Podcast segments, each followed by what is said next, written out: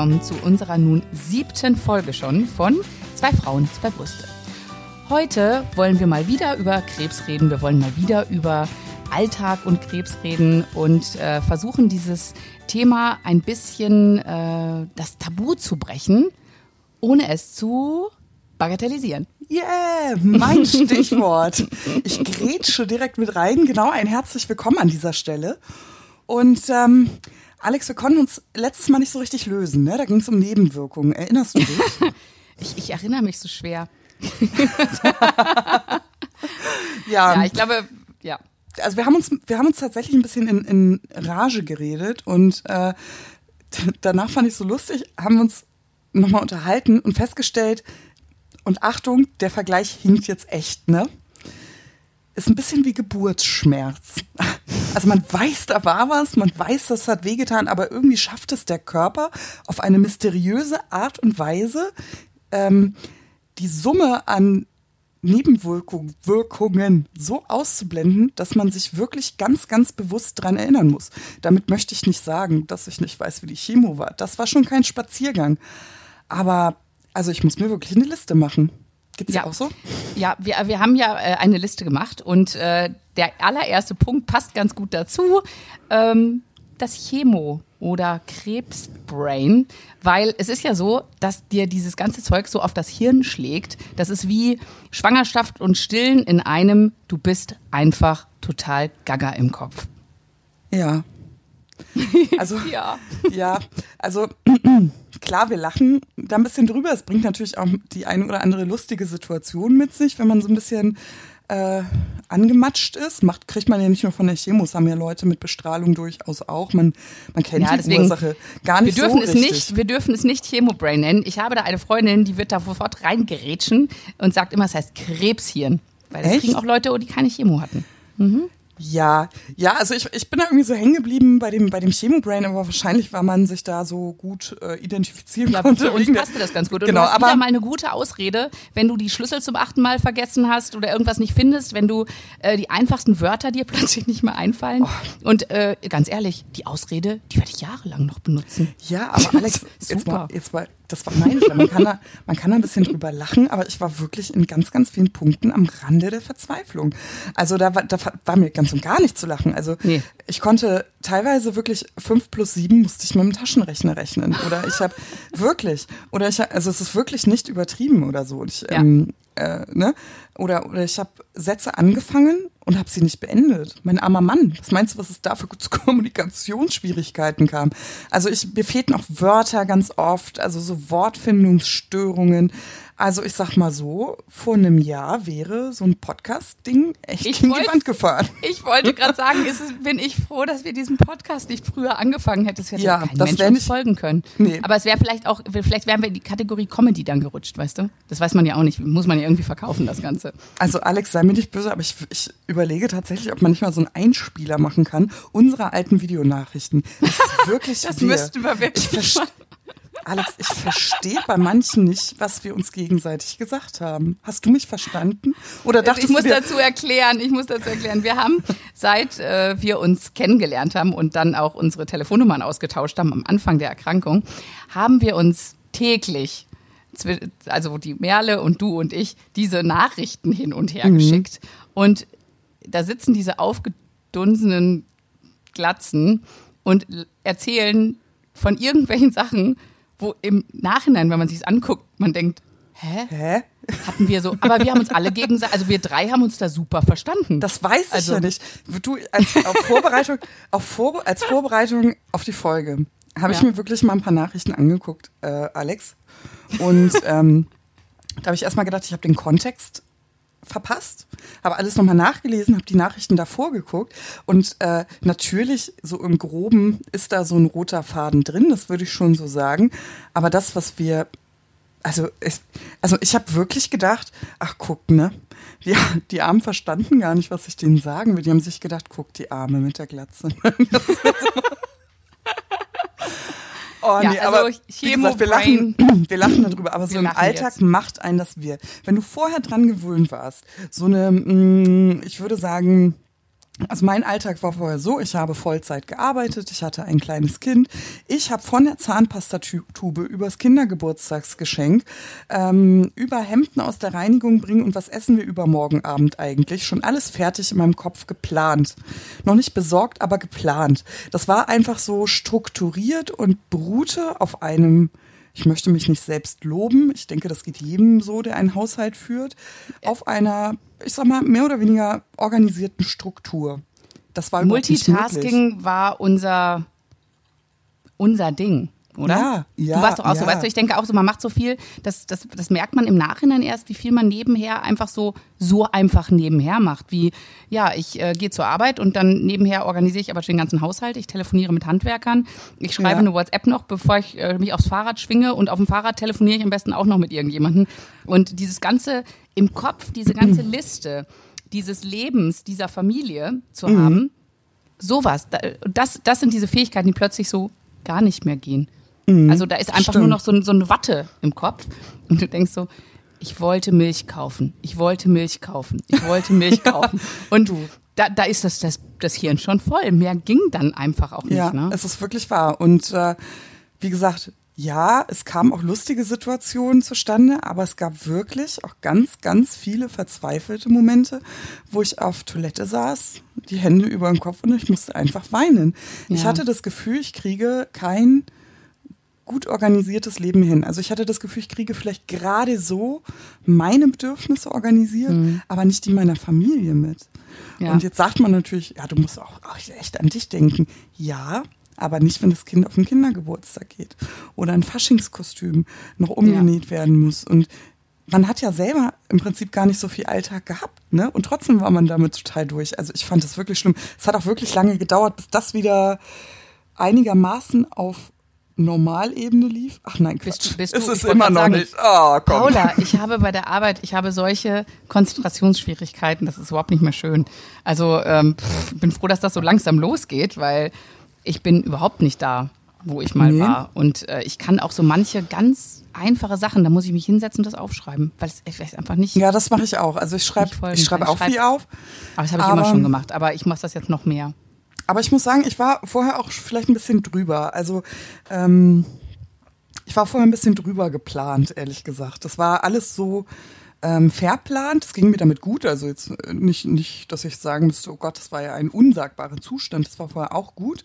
Mhm. Ähm, und jetzt kann ich mich in vielen Dingen einfach ein bisschen locker machen. Also ich habe nicht mehr dieses, diesen perfektionistischen äh, Anspruch an mich und denke mir, mhm. weißt du, Natürlich habe ich jetzt, bin ich jetzt nicht die Mutter, die jeden Tag mit selbstgeschnitzten Apfelschnitzen am Spielplatzrand sitzt und ähm, das Sprudelwasser in der Trinkflasche hat. Bei mir tut es jetzt auch mal eine Capri-Sonne und ein Augenbrötchen vom Bäcker. Ist auch okay. Ich glaube, die Einzige, die sich daran immer gestört hat, war ich selbst, war mein Sohn, der findet Laugenbrötchen echt dufte. Ja, geil. nee, ich so, glaube auch, ne? es ist, das ist natürlich auch, ja, ich glaube, wenn man in der Situation steckt, ähm, und das ist ja so eine generelle Lebensbetrachtung, ne? du, du läufst wie so ein Hamster im Rad, du siehst dich von außen ja nicht. Du siehst ja gar nicht, was du alles leistest und was du machst. Mhm. Und plötzlich durch diese Erkrankung gehst du einen Schritt raus und denkst so, ja, ich kann auch eigentlich gar nicht mehr. Ich bin auch eigentlich fertig und irgendwie, das ist alles viel. Und dann versuchst du jetzt mit dem neuen Ich in dieses Hamsterrad wieder einzuspringen und im gleichen Tempo weiterzulaufen und denkst so, uh nee, das, das geht jetzt gar nicht und mental schon mal gar nicht. Also das ist ja körperlich, mental und alles, dass du einfach sagst so, puh, äh, nee, jetzt mal einen Gang runterschalten, jetzt fangen wir nochmal ganz an, neu an, dieses Leben zu organisieren, weil in dem Tempo, nee. Aber ich muss ja sagen, ähm, ich falle ja in die äh, Kategorie vielleicht sowas wie ähm, Größenwahnsinnig ein bisschen. Also ich habe da ein enormes Ego-Problem mit. Also auch heute noch, ne? Wenn, ja. wenn mir Dinge nicht auf Anhieb gelingen oder ich auch äh, Kleinigkeiten vergesse, ich muss mich schon bewusst wieder runterholen. Also ich muss dann einfach sagen, okay, ich habe es einfach, ich habe es einfach vergessen. Es fühlt ja. sich äh, trotzdem jedes Mal an wie so ein kleines Scheitern. Also es ist jetzt nicht mehr so, dass mich das im Alltag ernsthaft beeinträchtigt und wahrscheinlich bin ich die Einzige, die sich daran auch ähm, am meisten stört. Aber mein Ego, das muss schon, also das ist nochmal, oh, das leidet nochmal ein bisschen mit. Muss ich ehrlich sagen. Ich muss sagen, ich die Sache vergessen. Nee, ich meine, ich glaube, da kann ich lachen. Aber ähm, wenn ich, äh, ich, ich habe so das, das große Ganze, das ist es, wo ich denke, so, boah, ich, ich bin ein Versager. So. Und da muss man sich, glaube ich, manchmal so ein bisschen zurückholen und sagen so, ja. nee, das ist jetzt aber auch mal ganz viel und jetzt Schritt für Schritt für Schritt und guck, wie es dir gut geht und so. Ja, komisch, ne? Hattest du das während der Erkrankung? Also ich hatte das äh, nicht so sehr. Man mm, merkt dann einfach. Ich eine so, Haushaltshilfe. Ach so. Nee, also das, ähm, nee, das hatte ich irgendwie nicht so sehr. Also es ist schon nochmal anders, wenn es wieder so in geregelte Bahnen läuft. Man kann dann einmal durchatmen, man denkt ja nicht mehr an, an Chemotherapien, an Blutentnahmen, sondern irgendwie hat man mal Zeit, so das, das große Ganze zu betrachten und dann puh, muss man jetzt mal gucken, was man eigentlich geschafft hat. Und mhm. weißt du, dann ist es äh, vielleicht auch nicht mehr so schlimm, wenn ähm, man nochmal schnell zur Tanke fahren muss, um eine Zahnpasta zu kaufen, ja. weil man es nicht verpasst. Also du, so wir machen das regelmäßig. Sind wir am Hauptbahnhof, der hat immer ganz lang auf wegen Brot und Milch und sowas. Also passiert, ne? ja, genau. ja, genau. Also das ist, das ist bei mir auch das, was ja. geblieben ist, aber bis dahin, bis ich wirklich darüber schmunzeln konnte. Also ich habe auch viel deswegen geweint. Also ich habe wirklich gedacht, oh, ich habe immer gedacht, wenn das jetzt so bleibt. Oh. Ja. Ne? Aber es ist, also zu beruhigend ist ja zu sagen, die Tendenz geht nach oben. Ja, und wir, wir wollen ja immer auch da, sagen, nein, und wir wollen ja nicht jammern auf hohem Niveau, sondern wir wollen immer sagen, was, was hilft eigentlich. Also helfen tut ja. immer die Einsicht, Listen, Listen, Listen, Post-its, Post-its, Post-its, sofort alles aufschreiben, ja, weil alles ihr glaubt gar nicht, wie schnell das wieder weg ist. Also auch Dinge, die man immer als sehr, sehr wichtig erachtet hat, Geburtstage. Ähm, schreibt euch auch auf, nicht nur Geburtstag, sondern ich will dann und dann anrufen. Also wirklich, weil das sind, das, wie, wie ein Sieb, weg, am besten ne? auch noch, wie die Kinder heißen und so. Das ist immer ganz gut.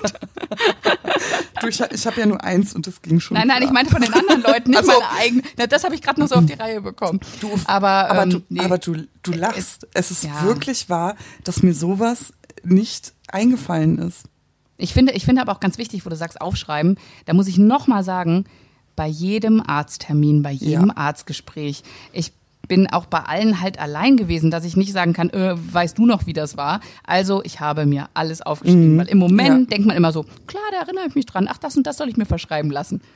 Eine Sekunde Oder raus, ich sollte mir was verschreiben lassen? Was, ja, ne? Also, wenn ich ja. überhaupt, wenn ich mich überhaupt dran erinnere, ich habe ja. alles aufgeschrieben. Ja, Mini, das ging mir genau, Alex, das, also du sprichst es wirklich aus, ging mir ganz genauso. Also ich war zum Beispiel bei meiner äh, zweiten Chemo, das war die Taxol-Chemotherapie. Da bin ich dann zur Onkologin gegangen und habe gesagt, wann besprechen wir das mit den Nebenwirkungen? Und dann sagte sie, äh, wir hatten nicht das Aufklärungsgespräch schon. Und ich so, nein. Also das wüsste ich, wirklich. Also ja, also bei, gerade bei, also bei Nebenwirkungen, das wüsste da bin ich. ganz wach. Da bin ich, also Themen. da bin ich ganz, da bin ich immer da. Das ist ja auch wichtig. Ja?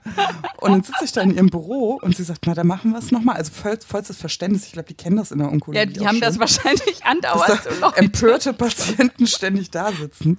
Ja. Und dann reiße ich die Augen auf und versuche ihr zuzuhören. Ja, und sie zeigt mir eigentlich den Aufklärungsbogen, den ich schon unterschrieben hatte. Sie hatte mir tatsächlich, ich kann mich an diesen Termin nicht erinnern, obwohl der ja kurz vorher gewesen sein muss. Wahnsinn. Also wirklich, ganz schlimm. Du, wo ja. wir gerade bei Taxol sind, dieser mhm. zweiten Chemo, die wir ja gemacht haben, mhm. äh, könnten wir noch mal eine andere Nebenwirkung ansprechen. Welche aus dem Potpourri, Alex? Aus, aus dem Potpourri der Nebenwirkung. ähm, Taxol ist ja so, dass die sehr auf die, äh, oder wie viele Chemonen auf die Nervenenden gehen. Und ähm, mehrere, viele Patienten entwickeln dadurch ähm, ein Taubheitsgefühl in den Fingerspitzen und in den äh, Füßen. Und deswegen trägt man dann immer so äh, Kühlhandschuhe und Kühl, also nicht alle, aber manche Praxen machen das halt. Kühlhandschuhe und Kühlfüßlinge. Also ich hatte einfach nur so Kühlpacks da drauf, hm. äh, damit die Chemo gar nicht bis in die Nervenenden geht, damit man eben diese Taubheit ähm, dieser Finger und Füße nicht so hat. Also mein, mhm. die haben bei mir auch immer gesagt, das bringt eh nichts. Es, ist, äh, es gibt ja auch Kühlhauben, die äh, gucken, also die, die, die, kühlen den Kopf, damit die Haare nicht ausfallen. Ne? Das ist ja auch ein Ende, ein, ein Nervenende sozusagen. Und ähm, ja, also meine Praxis hat Kühlhauben schon mal gar nichts davon gehalten. Und bei Händen und Füßen haben sie gesagt, ist kein großer Aufwand, wir können es mal machen, aber ob es was bringt. Und ich, ich kann es nicht sagen, ob es was gebracht hat. Aber ähm, ich habe schon in den Fingern, ich habe schon taube Finger gehabt. Also das ist einfach das Gefühl, ne, so Flaschen aufdrehen und sowas. Ich habe in, in, der Verbundenheit mit ähm, sehr steifen Gelenken, die auch, mhm. also ich habe morgens waren meine Finger auch immer so steif und das in der Kombi und Flaschen aufdrehen war echt eine Herausforderung. Also Ich, genau, also es wird ja, also die Kühlhaube und die Kühlhandschuhe, ähm, das fruchtet in einer Idee, aber die Ursachen sind natürlich ganz unterschiedlich. Also es geht jetzt erstmal um diese ähm, ganz feinen, das ist ja, wirkt ja auf die Nerven, auf das, auf, ja genau. Also eigentlich hast du es schon erklärt, ich muss da gar nicht nochmal äh, herumrudern. Äh, lange Rede, kurzer Sinn. Ich hatte das nicht so doll.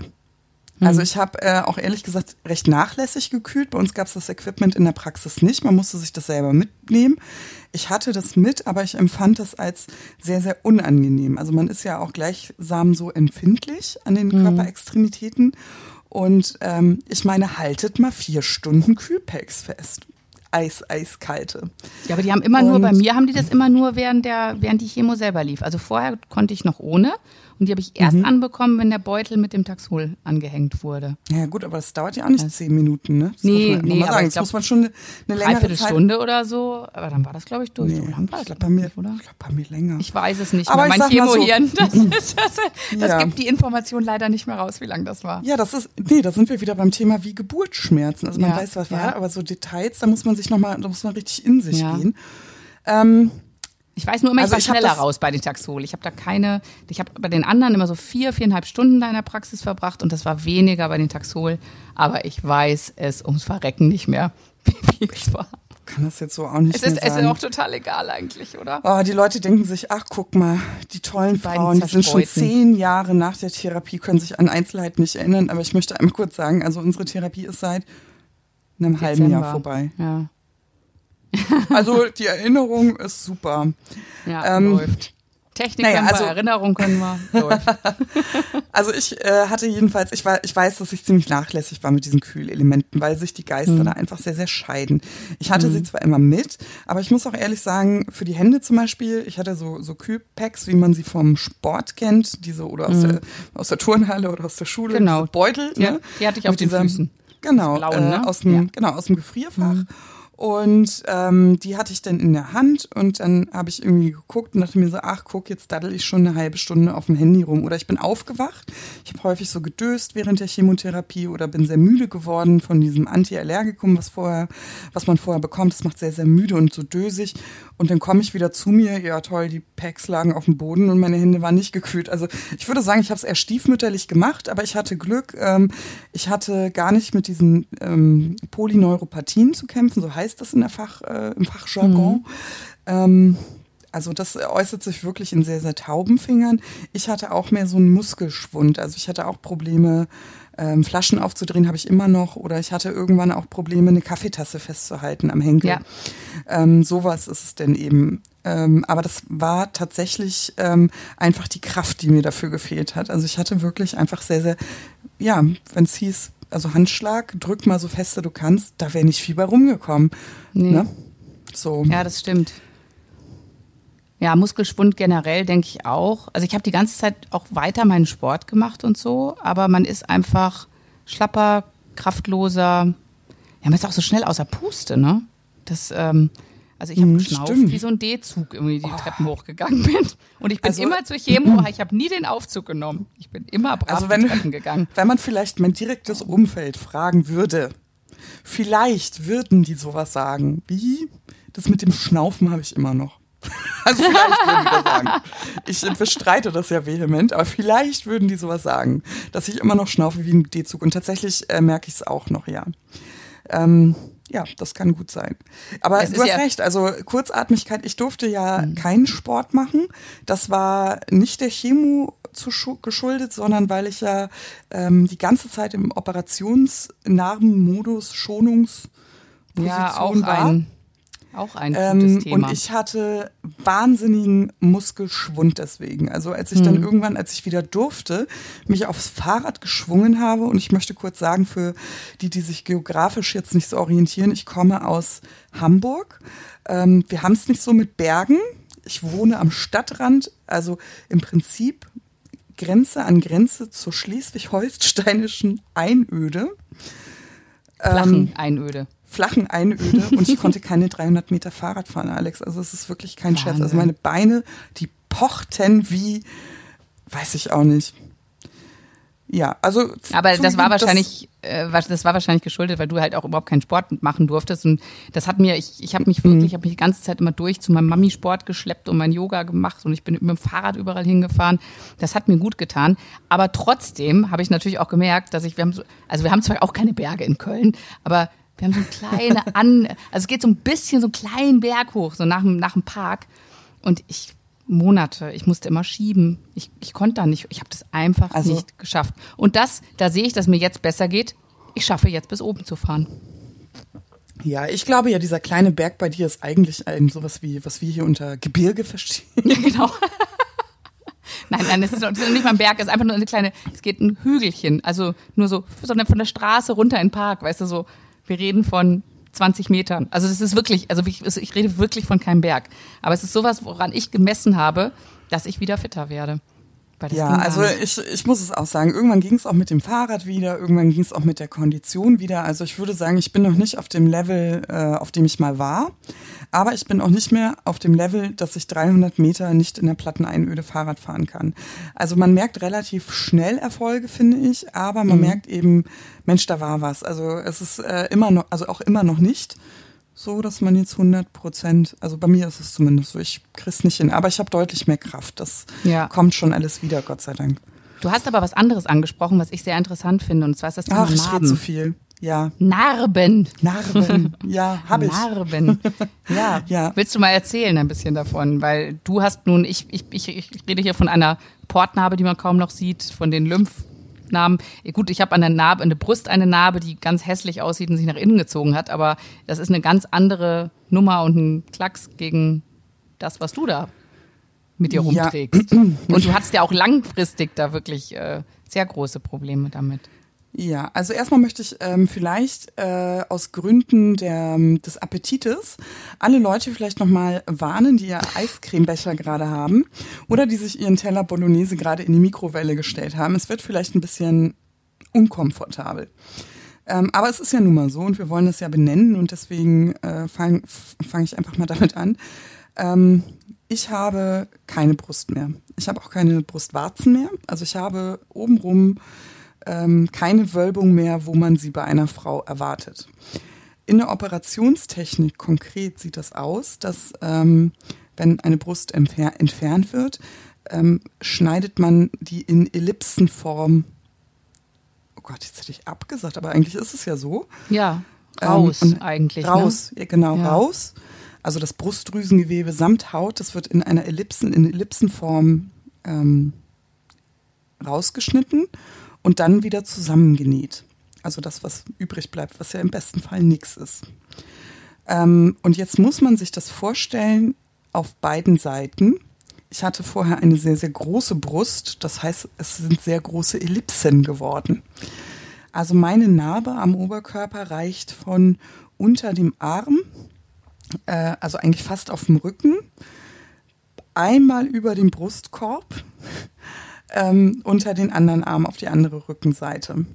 Das ist eine sehr, sehr große Narbe, ähm, was ja eigentlich zwei sind, aber wegen der Brustgröße ist es einfach eine riesige Narbe geworden. Und ähm, die ist an einer sehr unangenehmen Stelle, weil sie natürlich in Bewegungsradius sehr, sehr einschränkt. Ähm, damit meine ich, dass man äh, natürlich behindert ist, die Arme hochzunehmen. Also es spannt einfach, man muss diese Spannung ähm, vermeiden. Und äh, wozu führt das? Also das führt natürlich dazu, dass ähm, zu Wundheilungsstörungen. Ähm, jeder erinnert sich an Sommer 2018. Ich auch. Ich hatte auch einen schönen Sommer, aber ich musste eben sehr, sehr aufpassen bei 40 Grad und mit den Heilungen. Und ähm, auch heute noch ist es eben so, dass äh, auch viele Sehnen und was da alles in der Brust ist, Faszien, Muskelstränge, natürlich mit tangiert wurden. Und ähm, ja, also das schränkte mich sehr, sehr lange ein. Also gerade im Bewegungsradius. Arme hoch, Arme runter, Bücken ähm, Schwimmen, Schultern zurück. Also es führte auch zu orthopädischen Problemen, die ich äh, wirklich auch nicht verschweigen möchte. Und das ist bei mir jetzt natürlich ein Extremfall. Aber jeder Eingriff in das Gleichgewicht vor der Brust, also jede mhm. Operation, birgt einfach diese Risiken. Das sind Narbenrisiken, Infektionsrisiken. Also jeder Eingriff tut das. Das hängt eigentlich nicht so sehr mit meiner, mit der, mit der Narbengröße zusammen, aber man muss da einfach wahnsinnig aufpassen und natürlich im Bewegungsradius. Also auch Leute, die nur auf einer Seite abladiert sind, ich wollte nicht mehr nur sagen, aber Leute, Frauen, die auf einer Seite abladiert sind, auch die haben natürlich das Problem mit dem Arm, mit der Bewegung, ja. Und alle Risiken, die eine Wunde ebenso mit sich führt und bringt. Ja, Sag mal, hast, hast, du, hast du dann sehr früh schon mit Physio anfangen können oder ging das wegen nee, der Narbenheilung? Gar nicht, gar, gar nicht. nicht ne? mm -mm. Das Weil das habe ich die lange. ganze Zeit gehabt, aber es bei mir halt nicht so dramatisch war, mm habe ich wirklich die ganze Zeit über Lymphdrainage und so gehabt und die hat da wirklich auch an den Narben gearbeitet und das hat mir total, also da, da kann man ja wirklich auch was reißen ne, mit dieser, mhm, dieser ganzen Auf Physio. jeden Fall. Aber nee, also natürlich muss man das okay dafür kriegen, dass man es auch machen darf. Ne? Nee, also ich durfte das äh, noch nicht, weil ich wurde ja danach auf diese Narbfläche noch bestrahlt. Äh, auch das ist ja wieder so eine Verletzung dieses Wundbereiches, sage ich jetzt mal. Äh, ich konnte das tatsächlich nachher erst machen, also alles so im Nachgang, als sich alles ein bisschen beruhigt hat und verheilt ist. Also es ist ja ähm, bei einer Ganzkörperablation so, dass ähm, das auch sehr, sehr stark unter Spannung ähm, steht, dass mhm. Bestrahlung eines Wund, einer Wundfläche dazu führen, dass Narbengewebe schlechter heilt. Ähm, und das ist natürlich nachher, also, aber ich muss sagen, als ich das nachher physio, physiotherapeutisch begleiten konnte, und die dann angefangen haben, diese Wundflächen weich zu massieren. Also eigentlich ist das A und O, diese, diese Narbenflächen elastisch mhm. zu halten. Das war wirklich eine Wohltat für mich. Also auch die verhärtete Muskulatur aus der Schonhaltung zu kneten. Also da äh, habe ich auch ähm, gemerkt, wow, da geht echt noch was. Also ich habe das eigentlich ja. schon, schon für mich abgeschlossen gehabt, aber ähm, es gelingt mir wieder. Also ich kann beide Arme nach oben reißen, aber ich merke einfach, ähm, ich bin schon äh, gehandicapt. Also es ist nicht so, dass ich sage, ach, also als wäre nichts gewesen. Das habe ich nicht. Das ist, muss man einfach sagen. Es wäre ja auch, also jetzt mal ehrlich, das wäre ja auch nicht normal, oder? Also das ist, wir reden von einem Rieseneingriff hier. Du hast ja, plötzlich keine ja, Brüste ja. mehr. Allein deine ganze Körperhaltung und alles, das äh, wäre ja seltsam, wenn du sagen würdest, ja, das war jetzt total easy und so. Ja, Brüste oder nicht, sind ja nur Brüste. So, oh, zack, ja, ne? mein Lieblingsspruch. Ja, ja, genau. Mhm. Deswegen sage ich es auch auf jeden Fall. Was hast, was, äh, orthopädisch, ähm, Hast du das doch auch gemerkt, oder? Auf jeden Fall. Also erstmal habe ich das Positive gemerkt. Das muss man ja nicht mhm. immer, es ist ja auch nicht alles schlecht, das muss man auch sagen. Also als mir die Brust abgenommen wurde, und wie gesagt, ich hatte eine äh, wirklich große Brust, ich hatte äh, Körbchengröße 85H. Das ist schon. Ha! Ha! Wow. ähm, das sind, ja, also mir wurde fast fünf Kilogramm ähm, Brustgewicht. Jetzt, jetzt muss ich aber, nee, Moment. Also jetzt, bevor sich hier alle so eine ganz vollbusige, äh, fesche Blondine äh, vorstellen, ich bin weder, ähm, ich bin weder blond, das muss ich einfach sagen, und ich bin auch nicht 1,60 groß.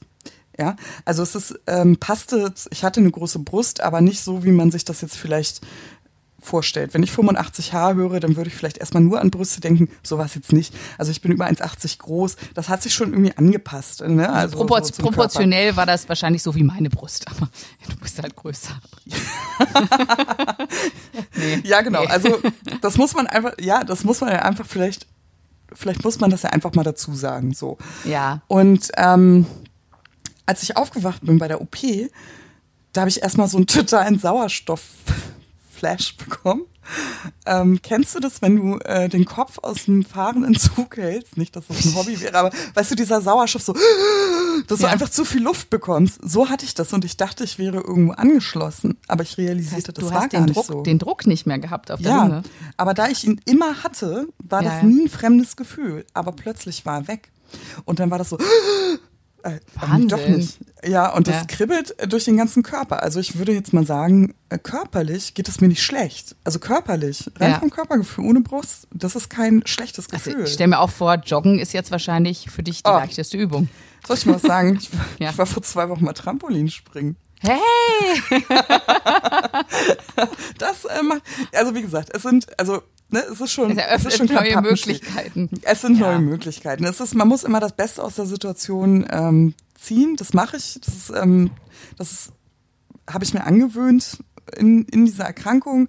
Ähm, natürlich, wow, ist es trotzdem sehr, sehr schmerzhaft, nackt vor dem Spiegel zu stehen. Nicht, weil ich es nicht ertragen kann, sondern weil ich ein, einfach eine sehr, sehr schwere Zeit zurückdenke. Mhm. Wir wollen es ja nicht bagatellisieren und das möchte ich auch auf keinen Fall verherrlichen. Es ist einfach so, wenn ich nackt vorm Spiegel stehe, denke ich mir, wow, was ist da eigentlich passiert? Nicht mal warum, aber wow, was haben wir da eigentlich geschafft? Und das tut mir weh, wenn ich das sehe, ehrlich. Mhm. Aber ja. wenn man das jetzt mal so ganz ins alltägliche Leben zurückführt, dann hat das nicht nur Nachteile, also körperlich, wie gesagt, also Joggen, ähm, Trampolinspringen, wenn es mir irgendwo schlecht geht, ne, das ist jetzt so ein Spleen von mir geworden, also wenn mich irgendwas beklemmt, eine unangenehme Situation, und du weißt, ich hab's nicht so mit spirituellen Autogenen. nee, das bin ja eher ich so, ne? Ja, ja, ja. das ist ja eher so Alex, aber ähm, das Erste, was ich mache, ist, ich, ich atme einfach einmal tief durch. Und dann stellt sich wieder so ein Kribbeln ein, dieses Achterbahn, hm. Kopf aus dem Zug kribbeln. Das kommt nämlich hm. immer wieder dann.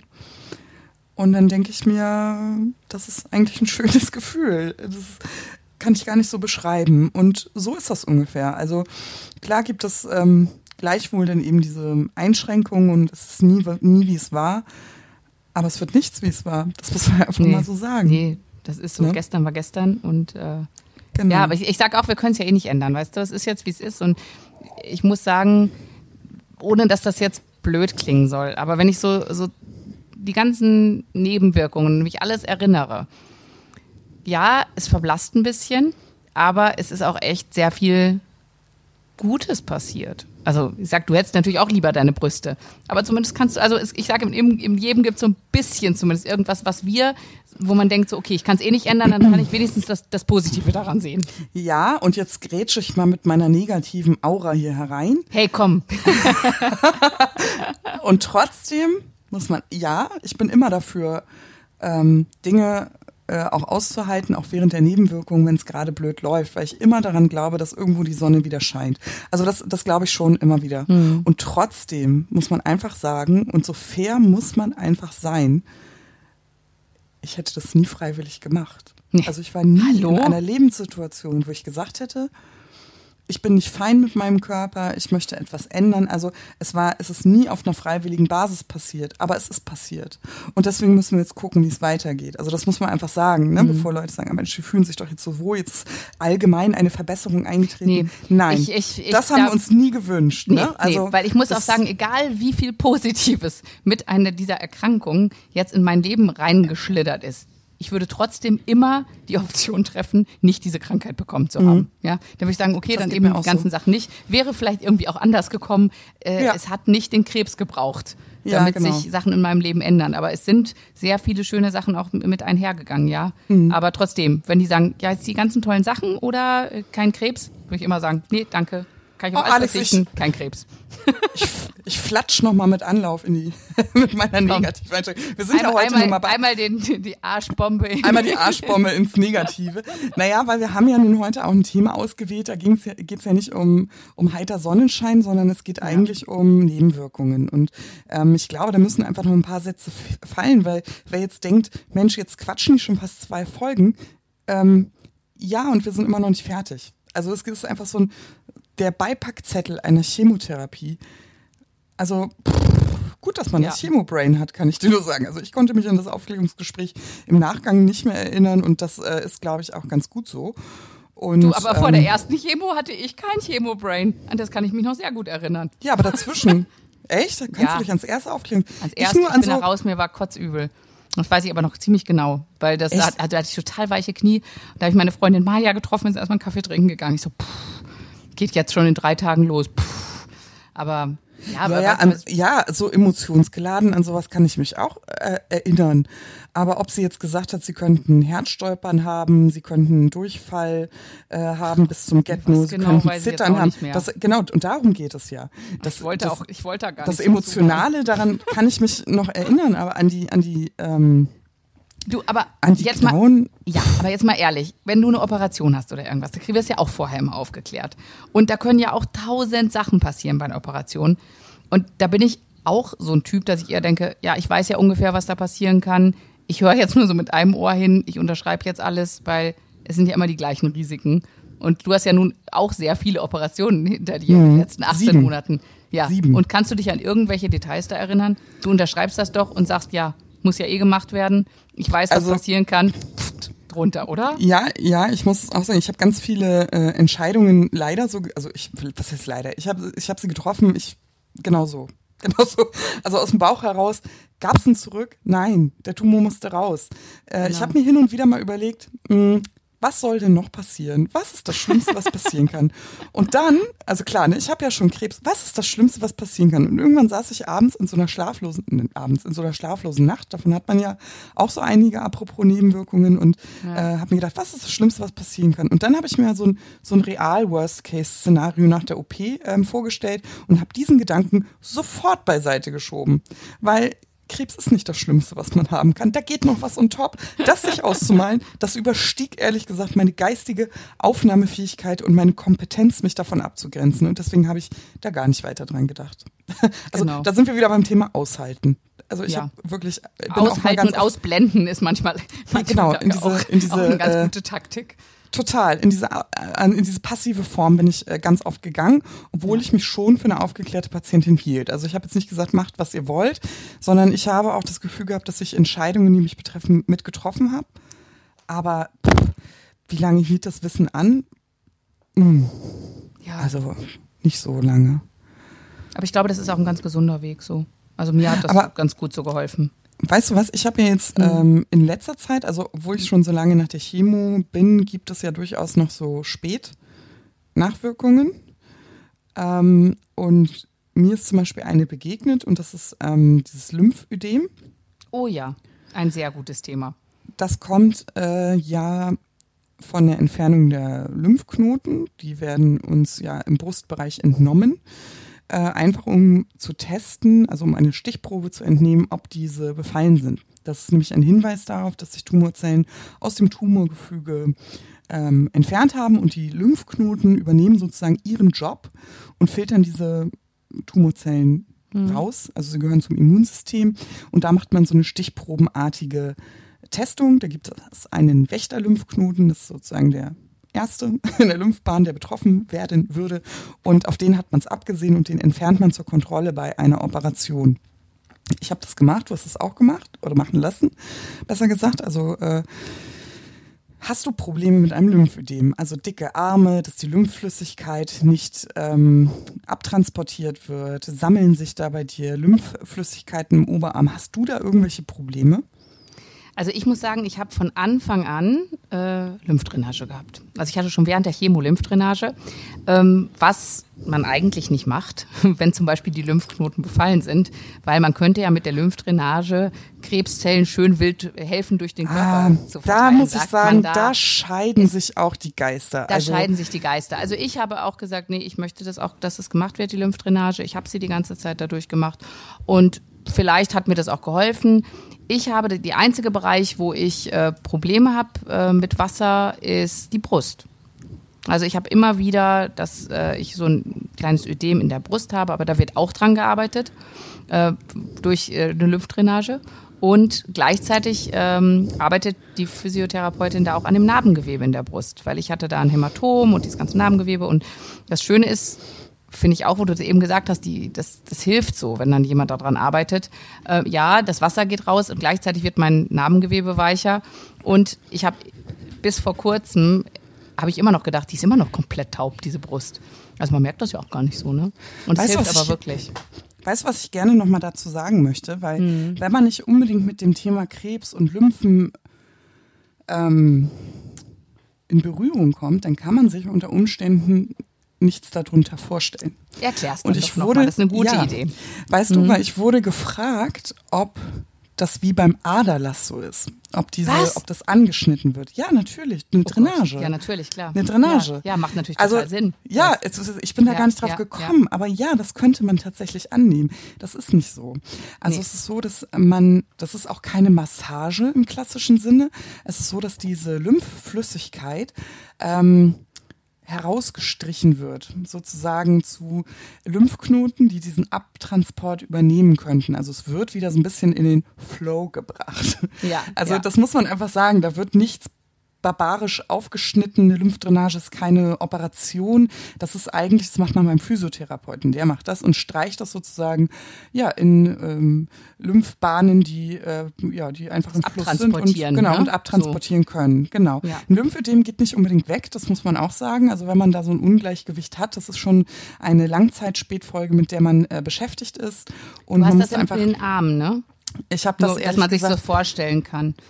Ah, das muss man sich ein bisschen. Ich habe es in beiden Armen, ich habe es im Rücken, ähm, also da, wo ich auch den Tumor hatte. Ich hatte auch ein Hämatom, da läuft das Lymphwasser rein. Mhm. Ähm, ich habe aber auch als spät äh, Nachfolger, das ist noch nicht so lange diagnostiziert. Ähm, ich habe es auch in den Beinen tatsächlich wegen meiner großen Wunde. Also bei mir wurde das liegt nicht nur an der Entfernung des Wächterlymphknoten, sondern weil die Lymphbahnen durch die vielen OPs einfach wahnsinnig gereizt sind. Mhm. Und ich habe es auch in den Beinen. Und ähm, ja, das, ähm, ich muss da nochmal genauer zum Facharzt gehen. Ihr wisst ja, wie es ist, die Termine beim Facharzt, das dauert alles seine Zeit. Ähm, genau, ich habe aber äh, definitiv, das habe ich jetzt auch bekommen, einen Morbus Sudeck. Was ist das? Das ist ja, habe ich auch noch nie gehört. Aber ähm, ich hatte immer Lymphbahnentzündung. Das nennt sich eine Lymphangitis im rechten Arm, also auf der Tumorseite, im Unterarm. Ähm, das ist wie eine, sieht aus wie eine Blutvergiftung eigentlich. Ach, äh, ich erinnere mich. Genau, das hatte ich zweimal und das mhm. wird auch antibiotisch behandelt und das ist alles in Ordnung, aber das ist einfach ein Schmerzsyndrom. Also es äh, äußert sich eben in, ein, in, in Entzündungen oder in spannender Haut. Also sie spannt sehr doll, die Lymphflüssigkeit wird nicht abtransportiert und auch da muss man physiotherapeutisch beigehen. Das ist einfach sehr, sehr unangenehm und es ist, es wäre schmerzhaft, aber ich bin ja noch taub. Also so viel ja. Narben. Also ich spüre bis zu den Ellenbögen nichts und ich sag mal so, im Brustbereich halt auch nicht. Das ist wie ein eingeschlafener Fuß. Das ist ja auch manchmal ein Glück. Das ist ne? manchmal ein Glück. Also ich muss sagen, auch mit diesen ganzen Dingern, das, ähm, ja, man spürt es halt nicht. Aber soll ich mich mal outen? Weißt du, was ich. Na? Ich habe ja nun auch ein bisschen zugenommen ne, in der ganzen Chemozeit. Und, ähm, ich habe richtig zugenommen. Ja, ja. Und ich muss auch sagen, dass ähm, ja, jeder hat ja ein anderes Gewicht, wo man sich wohlfühlt oder so. Und ich war wirklich dann, ich habe so dicke Oberschenkel bekommen. Ich habe ich bin hingegangen, habe meine Physiotherapeutin gefragt, ob ich vielleicht ein Lymphödem in den Beinen hätte. Ich hatte gehofft, dass es vielleicht einfach nur ist. Und sie hat gesagt, aber und sie hat gesagt so, nee, nein, nee, Frau von Koch, das ist nee. Zellulitis. sie so, es tut mir leid, nein, das ist, das ist leider kein Wasser. Das ist einfach nur Fett. Echt? Aber man muss es ja auch sagen, also bei vielen sieht es, äh, also ich hatte das genau im Umkehrschluss, ehrlich gesagt. Also ich finde nicht, dass man sich beschämen muss. Ich finde, Lymphödem hat immer ein bisschen was von so einer hm, Zellulitis-Haut.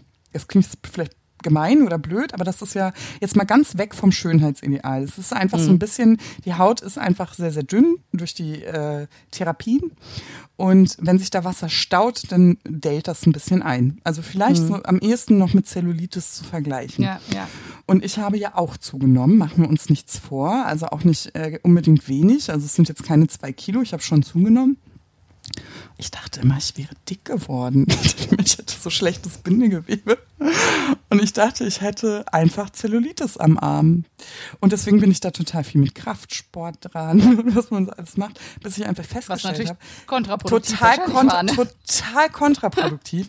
Aber bis bei mir die Diagnose saß, bei mir tauchte das ja nicht sofort auf. Ja, und ich ja. spüre ja auch keinen Schmerz. Also so ein Lymphödem wirkt manchmal so ein bisschen Spannungsschmerz. Ich spüre ja auch nichts da.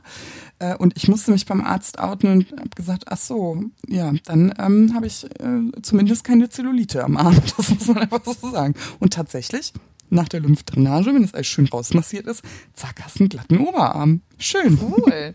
Ja, ich muss sagen, also bei uns in der Reha war das ein Riesenthema, dieses Thema Lymphödem.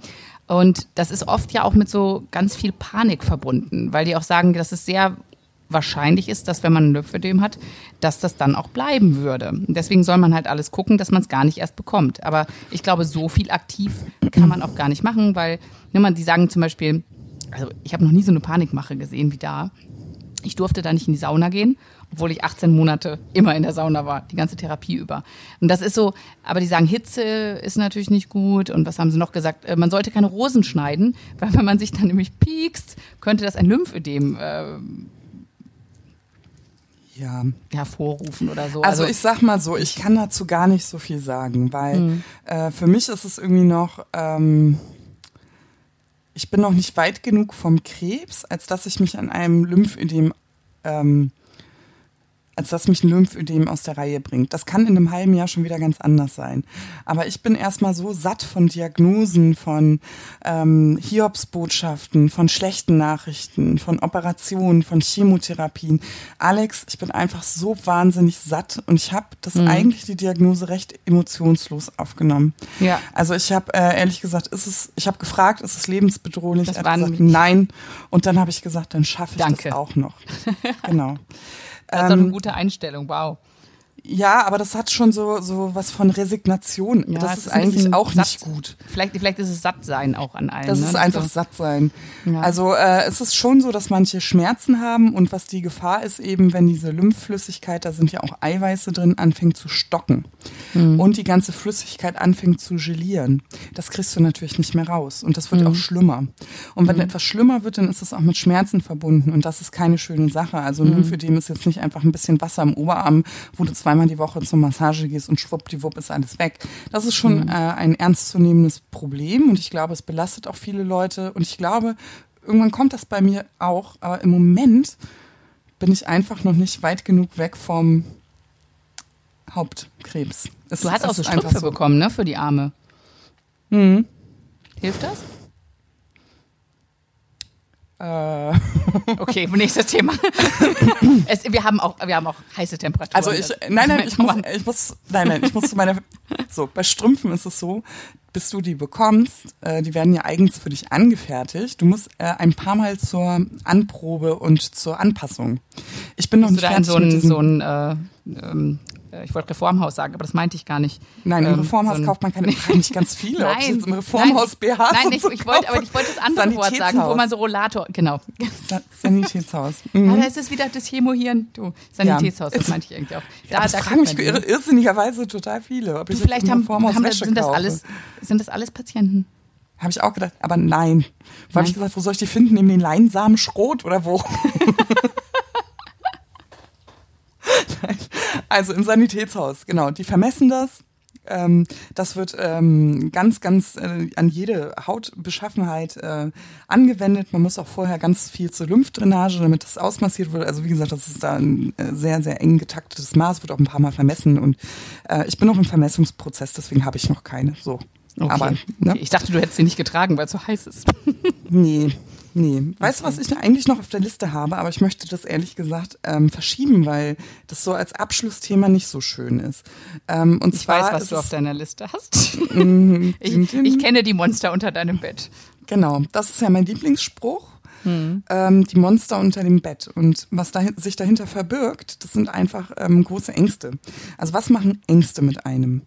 Man bekommt die Diagnose, man bekommt Angst, wird es besser, wird es schlimmer, geht es weg, kommt es wieder taucht es wieder auf, taucht es panikartig auf, ist es nicht da. Ich möchte das nicht verschweigen, weil mhm. das einfach ähm, eine sehr, sehr, ja, ein sehr fortlaufender Begleiter ist, diese Angst. Das ist jetzt vielleicht keine Nebenwirkung einer klassischen Medikation oder Behandlung, sondern das ist mehr so ein Mitläufer der Diagnose. Und genau deswegen würde ich mich freuen, Alex, wenn wir da mal drüber sprechen würden in einer eigenen das, Folge. Genau, das finde ich auch. Über die Monster unter deinem Bett. Genau, unter unseren aller, aller Betten. Und in mhm. dem Sinne würde ich sagen, wir sind nämlich auch durch mit der Zeit. Ich weiß noch nicht mal, haben wir sogar überzogen? Ich habe irgendwie die Uhr ein bisschen aus dem Blick verloren. Alex, es ist doch ganz egal. Es wir machen ja einfach, was es ist wir doch wollen. Egal. Es ist wir machen ja, was wir wollen.